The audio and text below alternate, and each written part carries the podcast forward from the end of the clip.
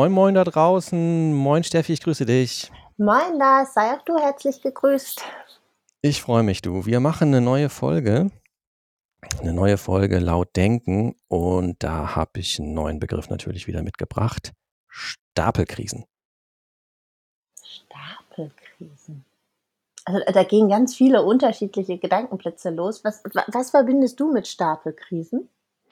Das ist einer, äh, ein, ein, einer von diesen Begriffen, die jetzt im Zuge von ähm, der, der Covid-19-Pandemie, finde ich, äh, medial sehr stark geworden sind. Also Krisen, die quasi gestapelt sind. Ne? Da ist eine Krise und dann kommt eine weitere dazu und dann kommt noch eine und noch eine und noch eine. Gerade im Kontext von, äh, von Corona ist da, vielleicht, vielleicht kennst du und vielleicht kennen die Leute da draußen auch, äh, mit Sicherheit kennt ihr das. Da ist ein so eine Karikatur ganz bekannt geworden mit so einer kleinen Stadt unten links im Bild und dann ist da eine riesengroße Welle.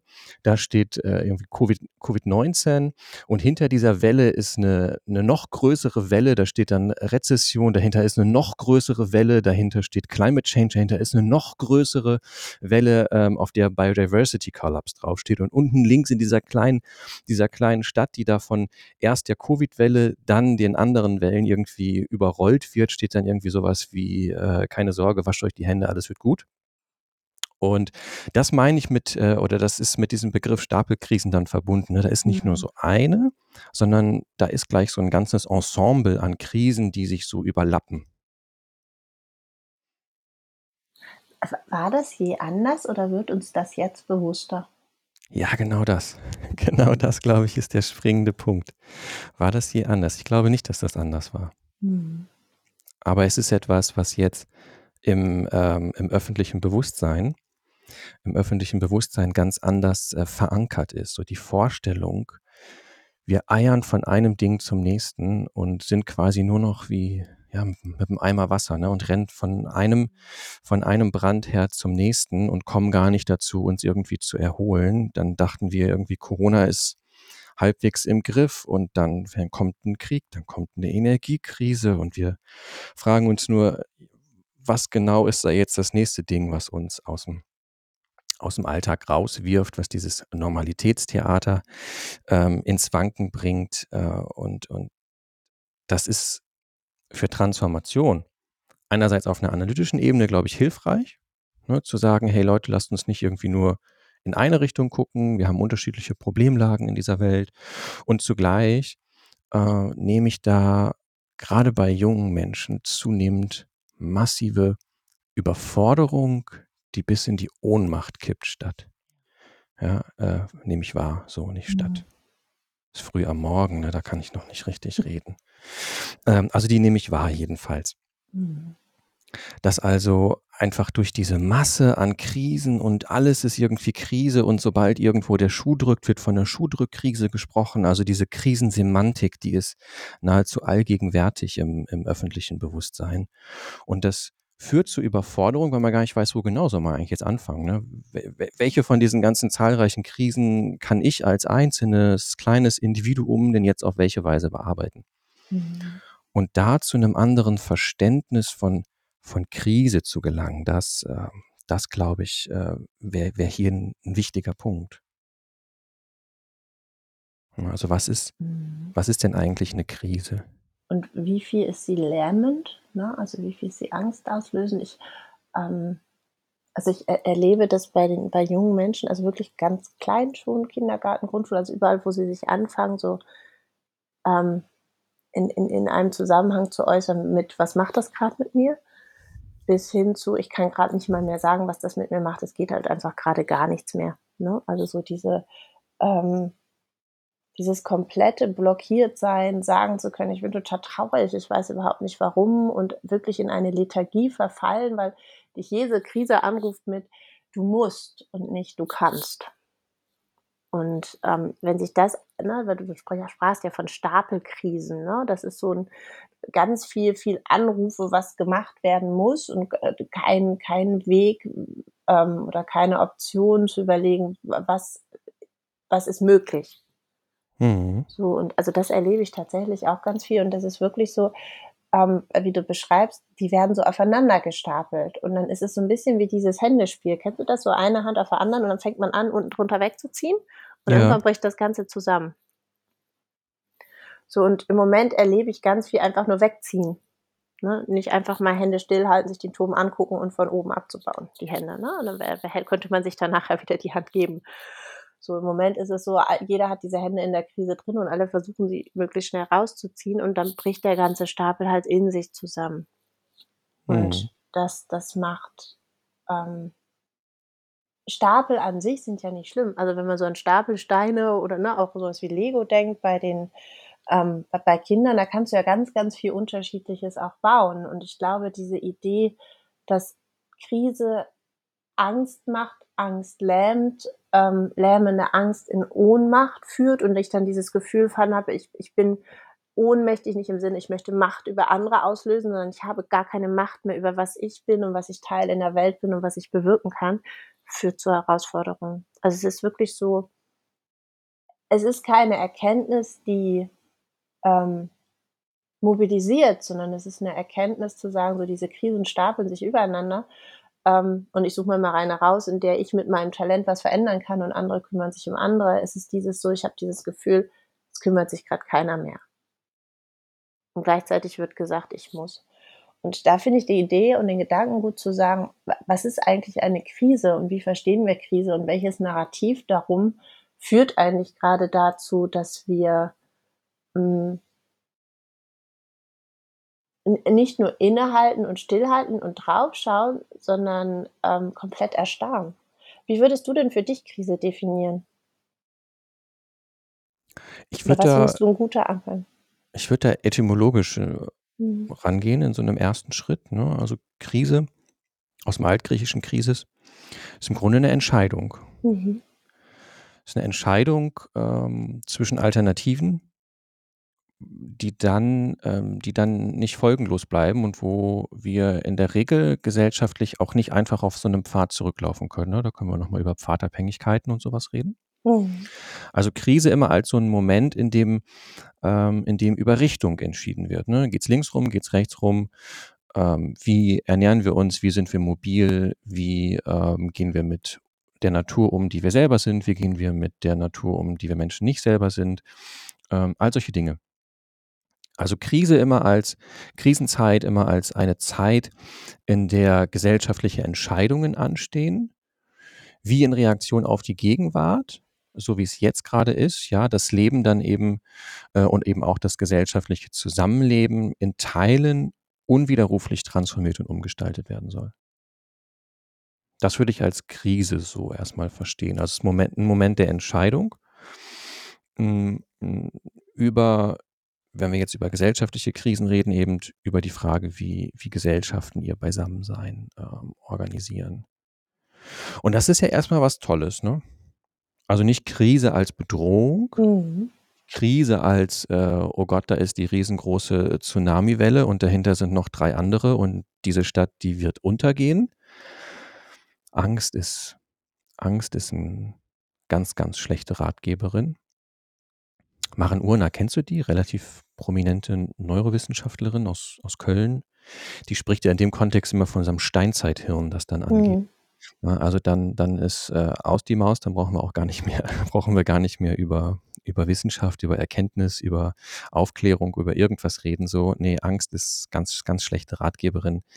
Ähm, die lähmt und ähm, führt zu Kurzschlusshandlungen, führt zu Verzerrungen, ähm, kurzum keine gute Ratgeberin. Mhm. Und wenn wir jetzt sagen, Krise ist aber nicht irgendwie Bedrohung, Krise ist nicht, oh Gott, die Welt geht unter, ähm, das ist die gute Nachricht im Übrigen an alle da draußen, diese Welt wird nicht untergehen, sie wird, äh, sie wird vielleicht unbequemer werden, sie wird äh, weniger Verwirklichungschancen beinhalten, sie wird ungerechter werden, sie wird vieles, aber sie wird nicht explodieren oder untergehen oder, oder was auch immer, also mit einem großen Knall. wenn wir jetzt sagen, Krise ist dann eben nicht so diese ultimative Bedrohung, sondern es ist einfach nur eine, eine Weggabelung im Grunde. Krisenzeiten sind Zeiten der Weggabelung. Können wir links rumgehen, können wir rechts rumgehen, können wir geradeaus gehen, können dem einen Pfad folgen, dem anderen Pfad folgen. das alles natürlich nicht einfach so im Sinne von, wir müssen uns entscheiden und dann machen was, sondern in Auseinandersetzung, in Verhandlungen mit den realen Bedingungen. Ne? Also, also Entscheidung ist ja dann ja nicht irgendwie basisdemokratisch oder sowas, sondern ein performativer, häufig auch, häufig auch nicht bewusster Aushandlungsprozess Gesellschaft. Mhm. Also wenn es jetzt, äh, wenn wir das mal auf, auf die Corona-Pandemie beziehen, also die Frage, wie, wie wollen wir, ähm, wie wollen wir uns mit, mit Bildung versorgen? So, wie sieht das aus mit Schulen, mit Kitas, mit Hochschulen? Ähm, das, war, das war ein Aushandlungsprozess, der natürlich mit den Füßen stattgefunden hat. Also im, Sinne von, das war nicht sonderlich wertschätzend, das war nicht gerecht, das war in, in vielerlei Hinsicht hochproblematisch, was da stattgefunden hat. So, und zugleich ähm, Handeln unter, unter Unsicherheit. Ne? Also wenn man nicht weiß, was, was da dreut, dann bleibt ja kaum was anderes übrig. Mhm. Und jetzt zu schauen, wie kann man da eigentlich zu einem anderen, zu einem anderen Aushandlungsmodus kommen, Gerade dann, wenn wir anerkennen, dass dass da nicht nur irgendwie ein Brett zu bohren ist, sondern dass eine ganze Reihe von Entscheidungen anstehen. Ne, also vielleicht einfach schon eine schöne 'ne schöne Übersetzung. Statt von Krise im Moment ich sagte es vorhin schon, ne, es ist so 'n so 'n so 'ne Dauersemantik, habe ich den Eindruck. So alles Mhm. es wird sofort zur Krise gemacht. Ähm, und dann einfach stattdessen von von Entscheidungen zu sprechen von Entscheidungen zu sprechen. Wie wollen wir uns ernähren? Sollten wir uns jetzt mal entscheiden? Brauchen wir dafür eine intensive oder brauchen wir dafür extensive Landwirtschaft? Ähm, ist das äh, vor allen Dingen eine fleischhaltige Ernährung? Wenn ja, was für Fleisch? Ist das äh, tierische Ernährung? Ähm, welche Rolle spielen unterschiedliche Technologien dabei? All, all diese Dinge. Genauso wie die Entscheidung, wie wir mobil sein wollen, wie wir Städte bauen wollen, wie wir ähm, Wege innerhalb von Städten anlegen wollen, wie wir äh, Arbeitswirklichkeiten schaffen können, dass Menschen nicht kaputt gehen, ähm, dass ähm, wir äh, die Frage nach der, nach der Energieversorgung ähm, endlich mal uns dann auch wirklich entscheiden. Auch das war ja eine, eine Stapelkrise im Grunde genommen als ein mhm. Entscheidung und dann eine Umentscheidung von der Umentscheidung von der Umentscheidung. Also der Ausstieg vom Ausstieg aus dem Ausstieg aus dem Ausstieg. Ich weiß gar nicht, wo genau wir da jetzt stehen, also wie viele Ausstiege vom Ausstieg es da schon gab. Jedenfalls, wenn wir all diese Momente, die wir gegenwärtig als was Krisenhaftes erleben, einfach als eine Entscheidung verstehen würden, dann könnten wir auch in dieses Ermöglichende, dieses ähm, empowernde und auf Verwirklichungschancen abstellende Denken kommen, das, das du, äh, du gerade angesprochen hast. Mhm. Also mir ist hm, bei dem, was, was, was du gesagt hast, vielleicht magst du mir das ein bisschen auslegen einmal, besonders ähm, habe ich sehr aufgehört bei diesem unwiderruflich.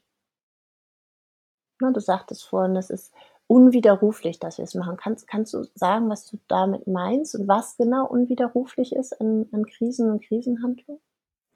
Naja, also ich meinte damit, dass es nicht um, um irgendwelche banalen mhm. Entscheidungen geht, die ja. ich im Zweifel am nächsten Tag wieder rufe mhm. und dann mache ich halt anders weiter so. Ne? Also wenn ich anfange, ähm, wenn ich anfange zum Beispiel Mobilität in Städten neu zu denken mhm. und das dann beinhaltet, dass ich ein, äh, ein U-Bahn-Netz oder ein, ein mhm. Straßenbahnnetz baue oder äh, sowas, dann, dann kann ich ja nicht von heute auf morgen wieder sagen, okay, weg damit irgendwie, ne? So, sondern, also mit unwiderruflich meine ich jetzt nicht prinzipiell unwiderruflich, mhm. sondern nun im Sinne einer Pfadabhängigkeit. So, es entsteht ein neuer Pfad und es wird, je länger wir diesem Pfad gehen, desto stärker materialisiert er sich und es wird immer schwieriger aus diesem Pfad auszubrechen. Das meinte ich damit. Ne? Also mhm. das ist ja das Problem, vor dem wir ja jetzt auch stehen, wenn es um die Mobilitätswende geht, müssen wir uns fragen, naja, wir haben die gesamte öffentliche Figuration am Auto ausgerichtet hierzulande. Mhm. Die Art, wie wir Städte bauen, die Art, wie wir Versorgung denken, also mit, mit Nahrungsmitteln, Supermärkte, äh, in, inklusive dann da mhm. dranhängenden Wertschöpfungsketten, so, das ist komplett figuriert um, ähm, um das Automobil. Mhm. So, und da kann man ja nicht von heute auf morgen sagen, gut, dann kratzen wir die, die, die Milliarden an Quadratmetern äh, Asphalt einfach von der Straße runter und geben die in die Restmülltonne so. Ne? Mhm. Also da muss man ja irgendwie sagen, so, was fangen wir jetzt an damit? Wie genau geht das? Unter welchen Bedingungen können wir da was anders gestalten?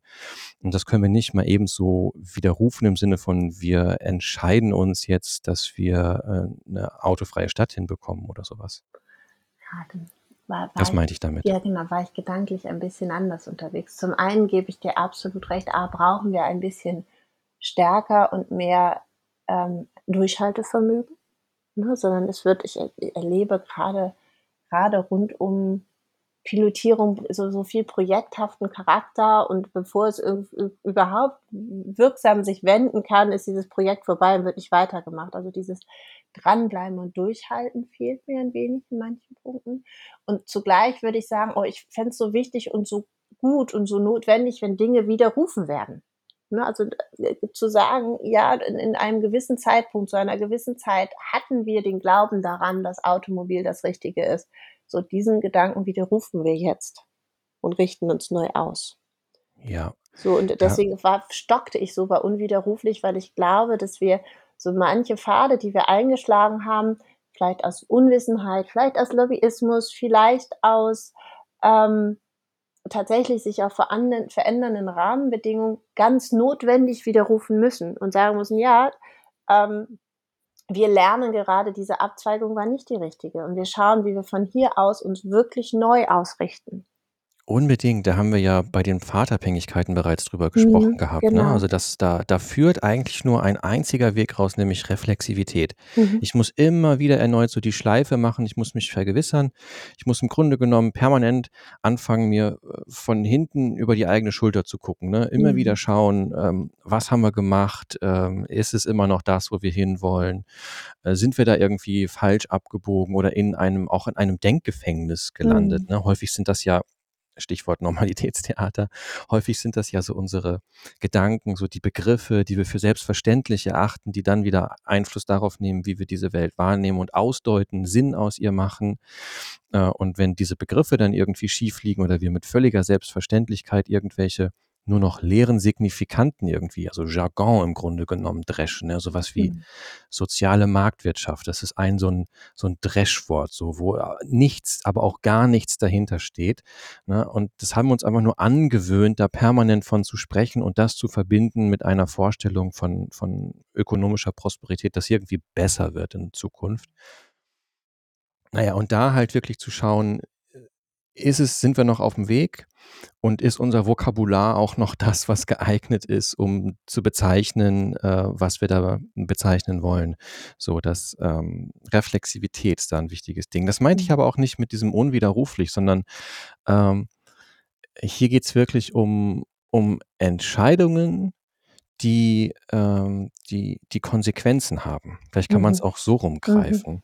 Also die Krise als ein Moment der Entscheidung äh, wird dadurch zur Krise oder konstituiert sich dadurch zur Krise, äh, dass die Entscheidung weitreichende Konsequenzen hat. Ja. Also deswegen war es mir wichtig, nochmal wieder nachzufragen, weil ich tatsächlich finde, dass wir so manche Narrative widerrufen müssen. Und so Unbedingt. manches, was, mhm. was mal als gut gemeint da war, sich herausstellt, dass es aber nicht gut gemacht ist. Und da, da finde ich es ganz wichtig, dass es nicht nur ein Widerruf, sondern auch ein Aufrufen braucht dessen, was da nicht gut gemacht war. Jetzt, äh, unabhängig davon, wie gut gemeint es zu irgendwelchen Wirtschaftswunder, wann auch immer Zeiten das mal gedacht war. Ähm, also deswegen stockte ich so bei dem unwiderruflich. Gleichzeitig habe ich dieses Gefühl, dass Krise immer dann entsteht, wenn das Gefühl von ist, ich weiß auch gerade gar nicht, was ich damit tun soll. Also nenne ich es erstmal eine Krise. Und dann ähm, kann ich es auch erstmal ein Stück weit weg von mir schieben, weil es ist ja eine gesellschaftliche Krise. So, ich bin aber ja eigentlich mittendrin. Das, was ich als herausforderungsvoll er erlebe, ist aber etwas, was ich generell bei dem Thema Engagement erlebe. Also bürgerschaftliches Engagement, generell mein privates Engagement, wie auch immer. Ähm, dieses gegeneinander Aufwägen von Krisen. Also wenn sich jemand für den Bereich Biodiversität in seinem kleinen Dorf engagiert und dann aber nichts zum Thema Care-Arbeit macht, dann kriegt er erstmal einen auf den Deckel, anstatt zu sagen, toll, dass du dich um diesen Teil unserer gerade wichtigen Zäsur, wo wir was tun müssen, kümmerst. Ne? Sondern es wird ein aufgewogen, was ist denn jetzt die schlimmere Krise? Und mhm. was ist denn wichtiger, warum ich mich kümmere, an, anstatt daran zu gehen und ein Verständnis dazu haben, wir haben gerade unglaublich viel von diesen Zäsuren, die ein Umdenken und Umlenken nötig machen. Und es ist viel wichtiger zu schauen, wo jeder seine eigenen Talente hat und seine Fähigkeiten weiterentwickeln möchte, auf einen besonderen Teil dort ähm, mitgestaltend einwirken zu können und nicht zu sagen, das ist aber besser oder das ist schlechter. Das ist wie diese, diese Frage von, was ist wichtiger, Kinderschutz oder Tierschutz? Und so dann bringen beide Seiten mehr Zeit und Ressourcen darauf zu sagen, was warum wichtiger ist, anstatt zu sagen, jeder macht das woran er gerade gut ist und wo er für sich einen Sinn hintersieht und so kümmert sich um alles jemand. Mhm. Das erlebe ich in der Politikdebatte auch, dass mehr Zeit und mehr Energie daran aufgewendet wird, zu diskutieren und auseinander zu pflücken, welche Krise denn schlimmer ist und in der Zeit eskalieren die schön weiter vor sich hin, anstatt sich darum zu kümmern. Mhm. Und das, das ist eigentlich das, was für mich den beängstigenden Krisenmodus ausmacht. Ansonsten ist es für mich, so wie du vorhin gesagt hast, ein Innehalten. Ein, hier ist eine Abzweigung und dann zu befähigen, ich entscheide mich, weil ich weiß, so geht es noch nicht. Und ich höre im Moment dieses so und das noch nicht gar nicht mehr. Also dieses Worte so und noch sind komplett rausgefallen, sondern es ist nur ein geht nicht. Mhm. Und es ist ja die Frage, um aus, aus der Krise eine, eine Ermöglichung zu machen, braucht es dieses so und dieses noch ganz dringlich. Im Sinne von den Optionen der Entscheidung, ne?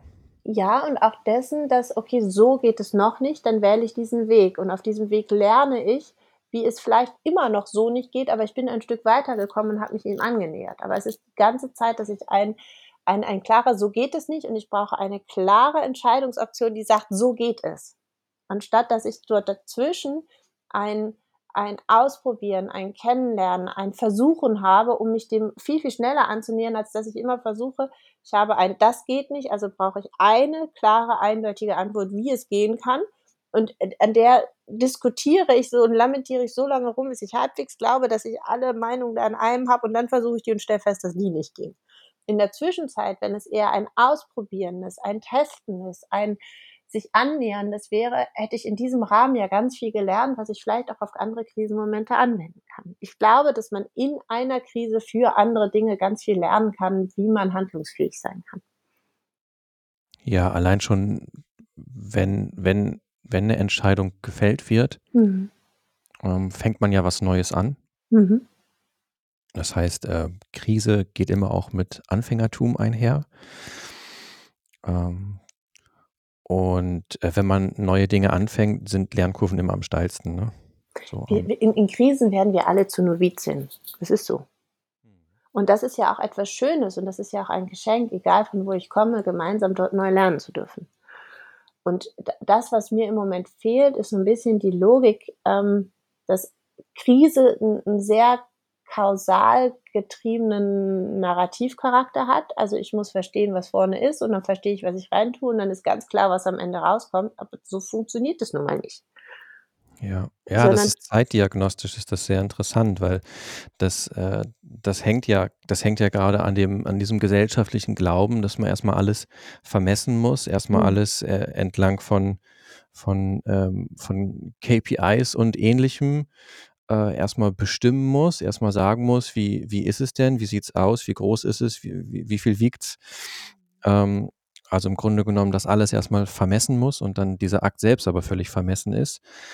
Ähm, und diese, diese, diese Quantifizierung, die irgendwie immer erforderlich ist, so dass alles am Reißbrett erstmal durchgeplant werden muss, ähm, würde ich schon sagen, ist zeitdiagnostisch äh, mhm. oder ist, ist ein Stück Zeitdiagnose, weil so ja auch nicht die Gegenwart entstanden ist. Ne? Es hat sich ja auch nicht, äh, jemand in der Vergangenheit hingestellt und hat erstmal alles genau bestimmt und ausgerechnet gesagt, so und so muss es irgendwie aussehen, da machen wir es. Dann müssen wir es nur noch umsetzen. Nee, das war auch ein, ein emergenter, das war ein fließender, das war ein gewissermaßen ähm, evolutionärer Prozess. Mhm. Und äh, genau, genau das brauchen wir jetzt halt, äh, brauchen wir jetzt auch wieder. Ne? Wir brauchen auch diese Räume, in denen diese Dinge ausprobiert werden können, in denen getestet werden kann, in denen experimentiert werden kann.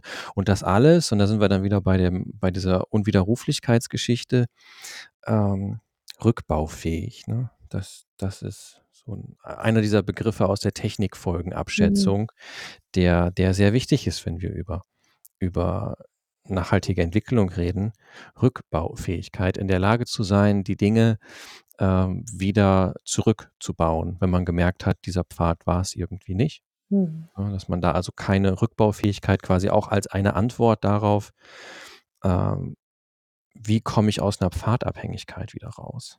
Ich habe als ich das Wort das erste Mal gehört habe, mich tatsächlich, habe ich erst Stapelkisten ähm, vor Augen gehabt und keine Stapelkrisen. Und ich glaube, das ist auch das, wo wir tatsächlich ran dürfen. Auch wenn wir zurück zu dem, diesem Comic-Snippet gehen, von dem du vorhin erzählt hast, oder dieser Karikatur mit den Wellen.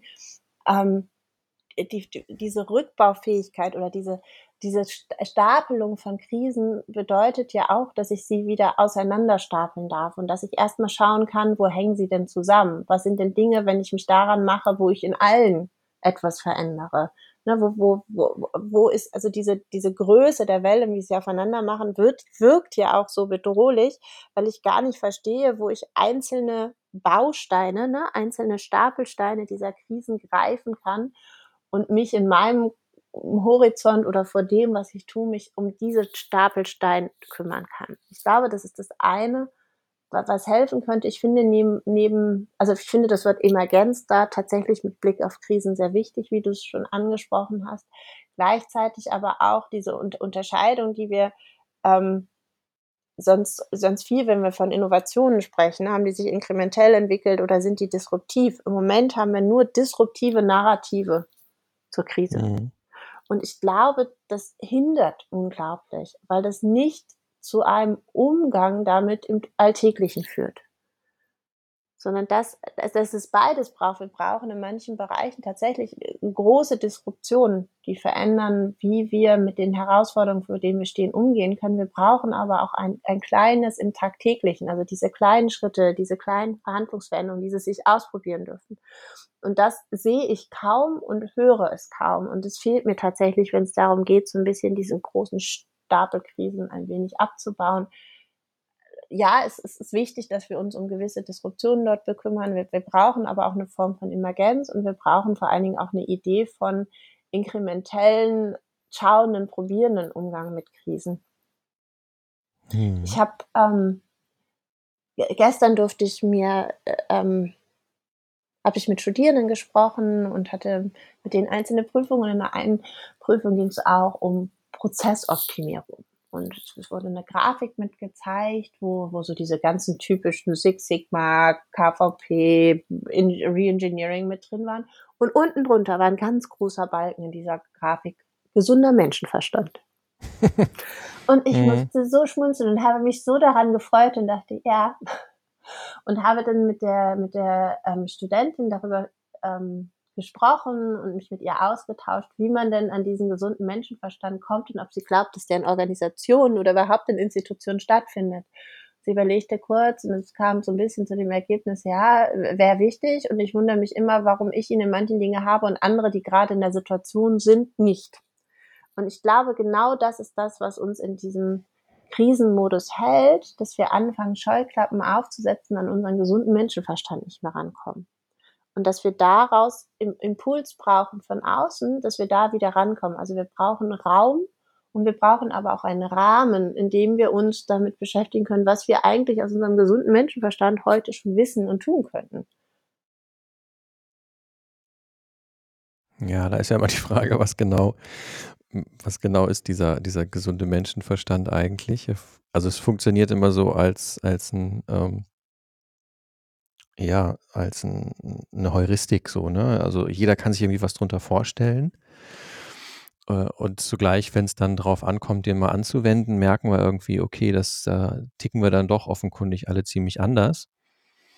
Ähm, das heißt, es ist auch gefährlich, den gesunden Menschenverstand, ähm, den gesunden Menschenverstand anzurufen, weil er so eine Harmonie, so eine Gemeinsamkeit irgendwie unterstellt, die dann am Ende, wenn es drauf ankommt, äh, gar nicht, gar nicht da ist. Ne?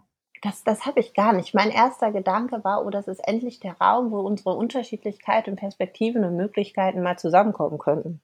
Mhm. Also, mhm. also ja, einfach zu sagen, ja, ja, mach das mal mit einem gesunden Menschenverstand und da so einen allgemeinen Stellvertreter für bauen, hatte ich auch überhaupt nichts davon. Mir ging es mehr darum zu sagen, jede, jeder trägt was in sich, dass er was tun kann. Unbedingt. So, und das Unbedingt. wird aber, ne, so dieses, dieses etwas Gesundene wieder zu sich finden, wieder in ein eine Gefühl von ich bin handlungsfähig verkommen. Denn, denn ähm, wenn ich mich damit auseinandersetze und mich damit auseinandersetzen darf, welche Möglichkeiten ich habe und in all unserer Unterschiedlichkeit, die zusammenkommen, dann können wir, glaube ich, vieles tun. Und auch ja. vieles in kleinen Schritten tun. Ne? Das ist eher das, wo ich im Inkrementellen war. Ne? Dieses ähm, gesunder Menschenverstand ist, ist für mich genau das Gegenteil von, da ruhen wir uns jetzt drauf aus und dann soll mal jeder machen, sondern ich glaube tatsächlich, dass wir den verloren haben oder zumindest da gerade gar nicht mehr rankommen und vor allen Dingen nicht zugestehen, dass der so vielfältig und unterschiedlich sein darf, wie wir sind. Und dadurch gehen uns Perspektiven verloren und dadurch geht uns auch Erfahrungswissen verloren und dadurch gehen uns auch ähm, Fähigkeiten und Kompetenzen verloren, die früher uns diese Alltagsbefähigung noch ermöglicht hat. Ja, also ähm, Phronesis, wie die Griechen es genannt haben, ne? die Lebensklugheit. Genau. Nicht, nicht das rationale Kalkül. Nein, das meine nicht, ich. Nicht der, der eigene Nutzen, der im Vordergrund steht, mhm. sondern äh, die Lebensklugheit. Das ist ein etwas sperriger Begriff im Deutschen. Ne? Manchmal reden wir davon Bauernschleue oder irgendwie sowas. Ähm, das ist dann äh, nur anders gelagert, irgendwie ein schwieriger Begriff. Mhm. Äh, aber im Grunde, wir wissen, was gemeint ist. Ne? Das war jetzt wieder Anrufung des gesunden Menschenverstandes in der Hoffnung, dass damit alles gesagt ist. Nee, ernsthaft, wenn wir die, äh, wenn wir die Krise verstehen als äh, ein Moment der Entscheidung, dann können wir gerade, indem wir uns nicht beziehen auf äh, KPIs, auf Wiegen, Zählen, Messen, auf äh, all diese Formen der Vermessung und Quantifizierung der Welt, können wir vor allen Dingen wieder ins Träumen kommen. Denn das Problem an diesen ganzen Kennzahlen ist ja, die sind alle vergangenheitsbezogen. Wenn wir jetzt aber sagen, es geht um eine Entscheidung, dann betrifft diese Entscheidung ja die Zukunft. Da geht es ja nicht um die Vergangenheit. Mhm. Ähm, und das ist so ein bisschen, als würde man in, in einen Rückspiegel gucken und geradeaus fahren wollen. Ne? Das, ist, das ist eine schwierige Geschichte. So, das heißt, äh, wie können wir das da oder, oder auf welcher Basis können wir da eigentlich diese Entscheidung treffen? Und dass wir diese Entscheidung natürlich im Wissen um die Vergangenheit treffen, ist völlig klar, weil da kommen wir her dass wir sie aber eben auch äh, in der Vorstellung eines, einer, einer Zukunft, eines, äh, also Zukunft als das, was wir uns vorstellen können, als einer zukünftigen Gegenwart sozusagen, dass wir uns die im Wissen darum halt eben auch ähm, verständigen und diese Entscheidung treffen. Das, glaube ich, ist hier nochmal so eine ganz wichtige, ganz wichtige Nuance, die, die ähm, mir da gerade in Reaktion auf das, was du gesagt hast, wesentlich geworden ist. Also, dass wir ähm, diesen Raum brauchen, um in Bezug auf diese Entscheidung überhaupt erstmal die Option auf den Tisch zu legen. Und ich, ich glaube, um diese Optionen erkennen zu können, ist es auch wichtig, dass wir uns lösen davon, für, es gibt eine Zukunft und wir müssen uns entweder auf ein Bild einigen oder an noch besser zu glauben, wir gehen von der gleichen aus, sondern das darf ganz vielfältig sein. Wir dürfen in Zukünften denken und auf den Weg dorthin ähm, dieses Bild immer wieder verändern wieder genau, dazulernen und neu. Und es ist kein, es, es ist so sehr gerade ein Aufwägen gegeneinander von, von Zukunftsbildern, je nachdem, aus welchem Krisennarrativ sie kommen. Und anstatt zu sagen, gut, lass, lass sie uns alle geltend machen. Lass sie uns alle für gültig erscheinen und lass sie uns alle im Blick behalten und lass uns schauen, wenn wir auf dem Weg darin sind, wo sie Gemeinsamkeiten haben, wo sie Unterschiede haben, wo wir vielleicht noch mal ganz anders, ganz neu hinblicken müssen. Hm, wobei sie in Teilen natürlich auch widersprüchlich sind. Ne? Also. Hm, ich glaube aber gerade das ist das, was es heutzutage ausmacht, dass wir ähm, dass eine der wichtigsten Fähigkeiten ist, die wir lernen müssen, Widersprüchlichkeiten von gefühlten Wahrheiten auszuhalten. Also das ist dieses, ähm, dass Widersprüchlichkeiten nicht bedeuten müssen, unfähig zu sein, zu handeln oder in die Starre zu verhalten, sondern dass Unterschiedlichkeiten von, von, von dem, was, was an Widersprüchen entsteht, ja eigentlich auch nur Reibung ist, die Energie erzeugt, um mich damit weiter zu beschäftigen. Also dass Widerspruch nicht etwas gegen ist und dazu führt, dass nichts passiert, sondern dass äh, ich Widersprüche in, in ihrer Mehrdeutigkeit willkommen heißen darf. Also dass ich diesen allein Gültigkeitsanspruch aufgebe und sage, ja, es gibt dort unterschiedliche Perspektiven und die dürfen nebeneinander bestehen und wir dürfen gemeinsam auf beide schauen, um mehr und mehr und besser zu lernen, wo sie Gemeinsamkeiten haben und wo wir uns unterscheiden und das ist okay, dass wir uns unterscheiden darin. Hm. Ja, in mancherlei Hinsicht ist das so. Ähm, in mancherlei Hinsicht denke ich aber auch nicht. Also äh, nämlich an den Stellen, an denen diese Zukunftsbilder äh, nicht nur widersprüchlich sind, sondern unvereinbar sind. Also ähm, die Vorstellung einer ähm, sicheren, souveränen und rückbaufähigen Energiegewinnung ist mit Kernkraft und Kernfusion nicht vereinbar. Da kann ich auch nicht sagen, irgendwie toll, da entsteht Reibung und ähm, da können wir jetzt irgendwie was produktiv draus werden lassen. Das geht nicht zusammen. Genauso kann ich nicht, äh, kann ich nicht eine nachhaltige, eine souveräne, eine sichere Versorgung mit Nahrungsmitteln, mit ähm, intensiver Bodennutzung äh, mhm. vereinen. Das, das widerspricht sich. Es geht nicht. Es ist unvereinbar. Ich glaube, ich würde da die Grenzen ziehen zwischen Unvereinbarkeit und Widerspruch. Das ist für mich nicht das Gleiche. Also ich kann in einer kurzfristigen Dimension noch einen Widerspruch haben, der sich aber mit dem, worauf wir uns weiter ausrichten, mittel- und langfristig nicht zu einem ähm, un, zu einer Unvereinbarkeit führen kann oder muss.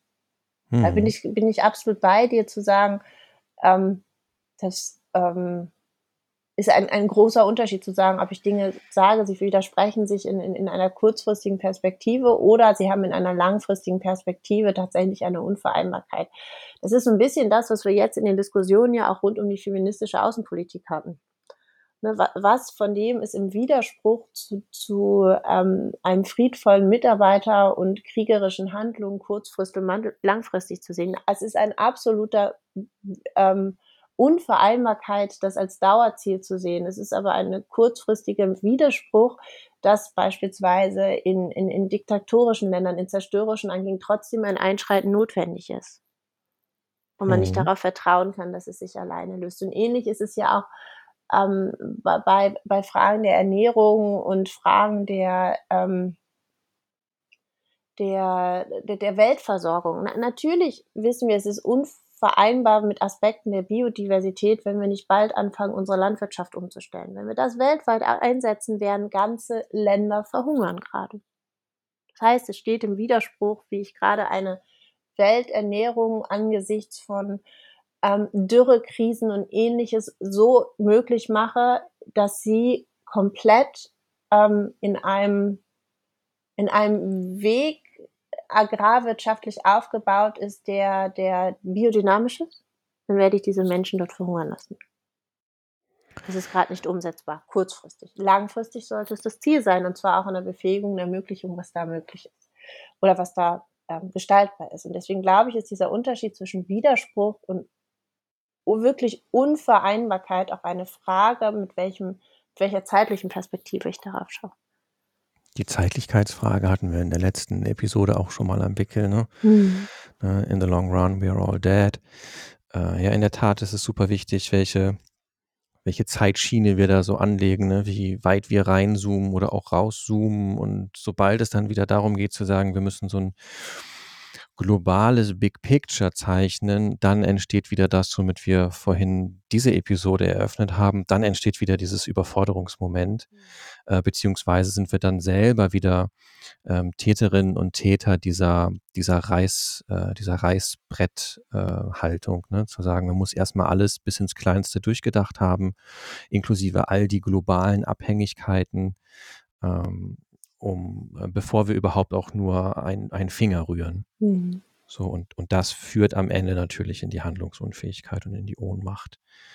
Ähm, da bin ich ganz bei dir. Das ist das Problem. Und zugleich zu sagen, okay, wir, wenn Krise als, als Zeit der, der Entscheidung ähm, beinhaltet ein riesengroßes demokratisches Moment, nämlich dass wir uns wieder fragen dürfen, wie wollen wir denn eigentlich beisammen sein? Wie wollen wir denn leben? Was bedeutet für uns ein gutes Leben? In Bezug auf all die Fragen gesellschaftlicher Versorgung, ne? Kleidung, Nahrung, Gesundheit, Bildung und so weiter und so fort. Also ähm, was für ein Privileg, im Grunde das demokratische Versprechen, ne? dass die einen ihr Leben so und die anderen ihr Leben eben anders führen können, ähm, dass die Krise dasjenige Moment ist, in dem das Normalitätstheater die Maske fallen lässt. Ja, und wir sagen, okay, jetzt, jetzt können wir mal darüber reden, wie wir eigentlich hier beisammen sein wollen.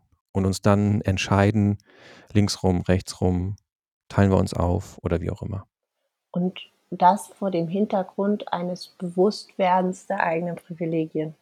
Das fehlt mir in diesem Diskurs so sehr. Und halt auch Gestaltungs, Gestaltungsmacht. Ja. Äh, ne? Also das ist eben nicht, dass man eben nicht wie in diesem, wie in diesem Cartoon, den ich da, oder diese, diese, nicht Cartoon, ähm, diese Karikatur, mhm. ähm, wo da diese Welle irgendwie auf uns zukommt, so eine Naturgewalt, ähm, die, die mich natürlich völlig, völlig überlaufen wird.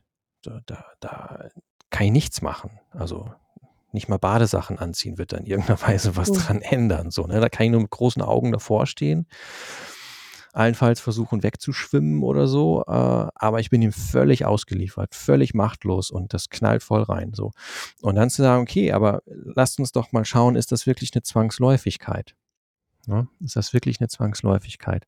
Oder können wir da nicht auch äh, auf eine andere Art und Weise einen Umgang mit der Welt finden, so dass gewisse, gewisse äh, krisenhafte Erscheinungen dann eben, äh, eben ausbleiben. Ne? Also es ist auch so ein Moment, in dem, in dem die Gestaltungsmacht erfahrbar wird.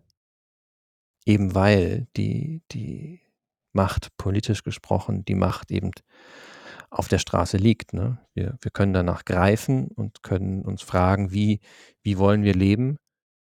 Und wenn wir das tun, entsprechende Räume dafür schaffen, indem wir uns darüber austauschen können, indem wir Zukunftsbilder entwickeln können, indem wir träumen können, indem wir mal all unsere Hoffnungen, unsere Sehnsüchte, natürlich auch unsere Sorgen, unsere Hemmungen und Hemmnisse, äh, alles auf den Tisch legen können und sagen können,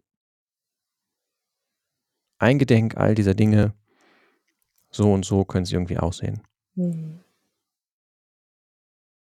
Also wenn man es so anpackt, ist Krise ja schon wirklich eine tolle Angelegenheit, ne?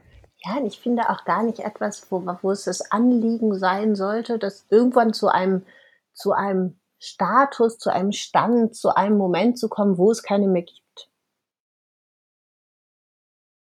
Nee, weil die Krise, die ist ja aber auch ein Konstruktionsmoment. Ne? Genau. Das muss man sich dann halt auch nochmal klar machen. Also, wenn ich sage, die Krise ist was Gutes, dann, dann will ich damit nicht sagen, ähm, Corona irgendwie ist was Tolles oder Biodiversitätsvernichtung ähm, ist was Tolles. So, das meine ich damit überhaupt nicht. Also die dahinterliegenden Probleme, die dahinterliegenden Probleme sind natürlich überhaupt nichts Tolles.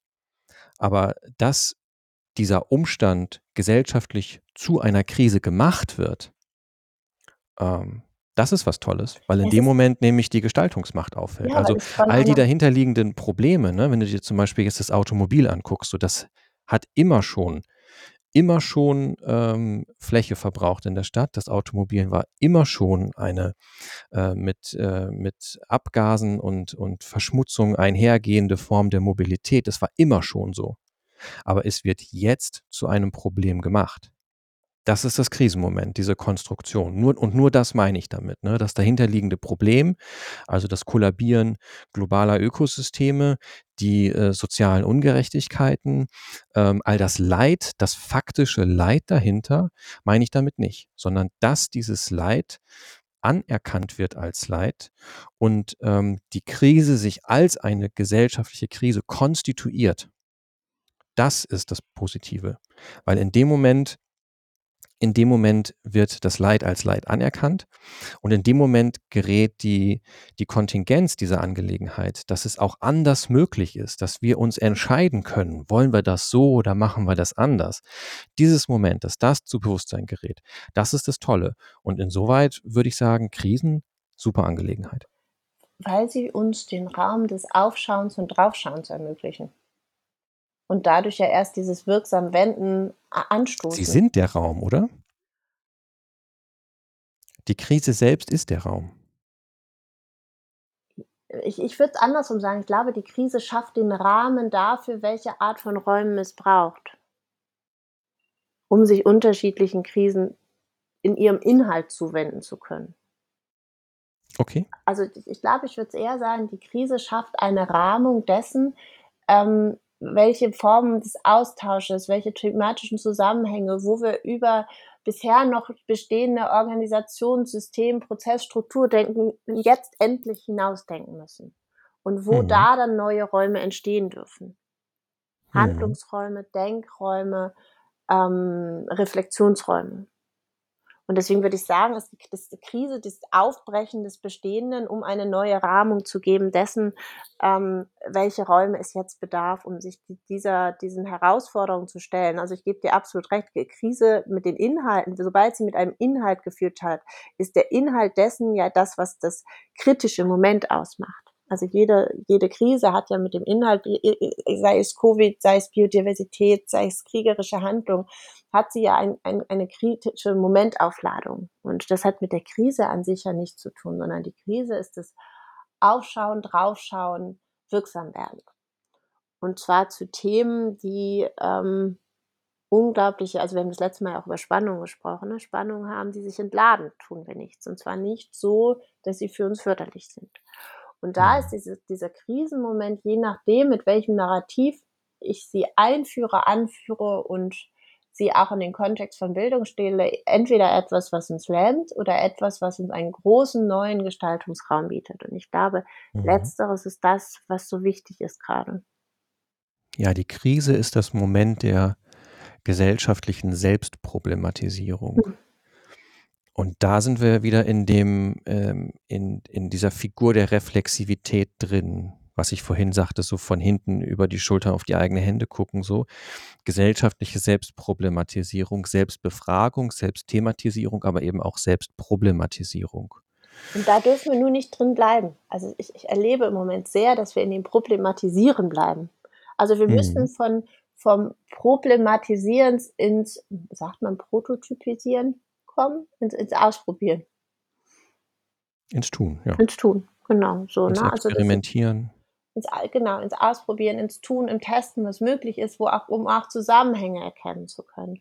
Und im Moment erlebe ich ganz viel Problematisierung, die sich darin aufreibt, e, entweder zu sagen, was ist wie, warum schlimmer, oder die sich daran aufreibt, wer wo wie jetzt entscheiden kann, was gemacht wird, oder die sich daran aufreibt, Altes erhalten zu wollen. Und wenn wir weniger mhm. problematisieren würden und mehr ausprobieren würden, ähm, könnte sich, glaube ich, einiges auch schneller wenden. Mhm. Da spielt Wissenschaft, denke ich, eine, eine doppelte Rolle in diesem Prozess. Mhm. Ähm, also einerseits, wenn wir sagen, Moment der, der Selbstthematisierung. Gesellschaft thematisiert sich erstmal irgendwie selbst. Mhm. Hat das wieder was mit Wahrnehmungsformen zu tun? Was kann ich überhaupt wahrnehmen? Die allermeisten Menschen, die, die ich so in meinem Umfeld habe, links und rechts, die nehmen die Biodiversitätskrise gar nicht, gar nicht wahr. Mhm. Die können dann allenfalls davon berichten, dass damals, als sie da äh, in den 70ern oder in den 80ern mit, mit dem Auto über die Autobahn gebrettert sind, dass da deutlich mehr Fliegen auf der Windschutzscheibe waren, so auf der Ebene. Aber dass die Biodiversitätskrise vor allen Dingen auf unseren Tellern stattfindet äh, und im Kontext dessen, was wir zu uns nehmen, stattfindet, das nehmen die gar nicht wahr. Also da Mhm. geht es einerseits um Wahrnehmungsformen und da spielt Wissenschaft insoweit eine Rolle und ist vielleicht auch eine Antwort auf die, die Frage, die du, die wir, die wir vorhin schon besprochen hatten. So, war das nicht eigentlich schon immer so? Mhm. Ja, die Welt war immer schon voller Leid. Die Welt war immer schon voller Zerstörung und Ungerechtigkeit. Aber ich denke, dass wir heute mehr davon wahrnehmen, mehr darüber reden, mehr darüber kommunizieren. Das hat was mit, mit auch mit, mit Technisierung zu tun und mit Medialisierung zu tun, dass wir schneller darüber berichten können und intensiver und, und ähm, nahbarer darüber berichten können. Das hat aber auch was mit äh, allgemeiner Akademisierung zu tun, ne? dass wir immer mehr, immer mehr verstehen, äh, immer mehr die größeren Kontexte auch einordnen können ähm, und, und in dem Sinne halt gesellschaftlich ganz anders sensibel sind für viele Themen. Mhm. Und deswegen auch so eine Form von, von Stapelkrise entsteht, weil wir halt sensibler werden in unserer Wahrnehmungsweise und feststellen so, ähm, um uns herum an allen Ecken und Enden ähm, quietscht es und hakt es und brennt es und da müsste man eigentlich überall irgendwie mal rangehen. Hm, Hat eben damit zu tun, dass wir diese Dinge jetzt auch wahrnehmen können. Und die doppelte Rolle von Wissenschaft äh, würde ich dann sogar darin sehen, dass in dieser Akademisierung auch so eine Verkopfung stattfindet. Ne? Mhm. Dieses, jetzt reflektieren wir mal drüber. Genau das, was wir jetzt auch machen so. Wir quatschen wieder drüber. Wir hätten genauso gut jetzt rausgehen können, hätten jetzt schon bald eine Stunde Zeit gehabt, um äh, uns die Hände schmutzig zu machen. Haben wir nicht gemacht, aber wir haben mal nett drüber gesprochen, dass man, man könnte. Stimmt. ja. Ja. Unbe ich überlege jetzt, ne? wo ich mir heute noch die Hände schmutzig mache. Ja, unbedingt, unbedingt. Ich meine, es ist ja auch noch früh, äh, ist ja noch ein bisschen Zeit, von daher ist es, äh, ist, ist, ist der Drops ist noch nicht gelutscht. Ähm, ist auch nicht als Anklage gemeint, Mhm. sondern als auch als, als Zeitdiagnose, dass Uns als Akademisierung, es zu tun. Akademisierung ist irgendwo immer auch Diskriminierung des Handwerklichen. Mhm. Ja, wobei ich, sa- als ich, mein Bild von Bildung ist halt ein anderes und ich halte Bildung auch für eine Form von Handwerk, auch, auch eine Form von Bildung neu denken, ähm, Befähigung neu denken, unternehmerische Elemente in das zu bringen, äh, junge Menschen darauf vorzubereiten, ZukunftsgestalterInnen zu werden, halte ich auch für eine Aufgabe, bei der man sich ganz furchtbar die Hände dreckig machen kann und vor allen Dingen auch ganz furchtbar viel Unmut des ähm, dessen auslöst, dass man das so ganz anders macht, als andere das ähm, gerne hätten, halte ich auch für eine sehr wichtige Aufgabe. Und ich glaube, das ist dann nicht nur ein darüber reden, sondern Menschen auf ihrem Weg zu begleiten und ihnen zur Seite zu stehen, halte ich auch für wichtig und auch für eine wichtige Aufgabe. Ja, zweifellos. Zweifellos. Also die ganze Kompetenzorientierung, die ist ähm, nicht nur nicht, nicht nur des Teufels irgendwie, keine Frage. Das wollte ich damit auch Mhm. nicht, nicht irgendwie insinuieren. Das war nicht, nicht der Punkt, sondern ähm, wenn wir uns anschauen, welchen Status Wissen, Information, Umgang mit Daten und all diese Dinge Mhm. haben, dann ähm, erlebe ich eben, dass Menschen, gerade auch Menschen, die, die irgendwas studiert haben, spielt gar keine Rolle was, Mhm. vor allen Dingen ganz gut da drin sind, irgendein Wissen wiederzugeben. Ja. Ähm, ah, die können dann toll reflektieren und die können problematisieren, die können, ähm, die können auch kritisieren, die können sagen, was, warum, wie alles nicht geht. Mhm. Aber wirklich diese Fähigkeit zur, zur Imagination, zur Vorstellung, zum Träumen, ähm, nicht nur zu sagen, ähm, was irgendwie jetzt so ist, so Analyse dessen, was ist, also zählen, wiegen, messen und so Mhm. weiter, sondern äh, auch das, was es noch nicht gibt. Dieses noch nicht, das hatten wir vorhin ja auch schon mal. Ne? Also nicht nur das, das, was ist, sondern auch das, was es noch nicht gibt, aber geben könnte. Und dann reden wir über Zukunft, dann reden wir über die Fähigkeit, sich andere gesellschaftliche, andere soziale, aber auch ganz individuelle, persönliche äh, Entwicklungsszenarien auch nur vorzustellen. Mhm. Wo genau endet da schon der Horizont dessen, was überhaupt vorstellbar ist?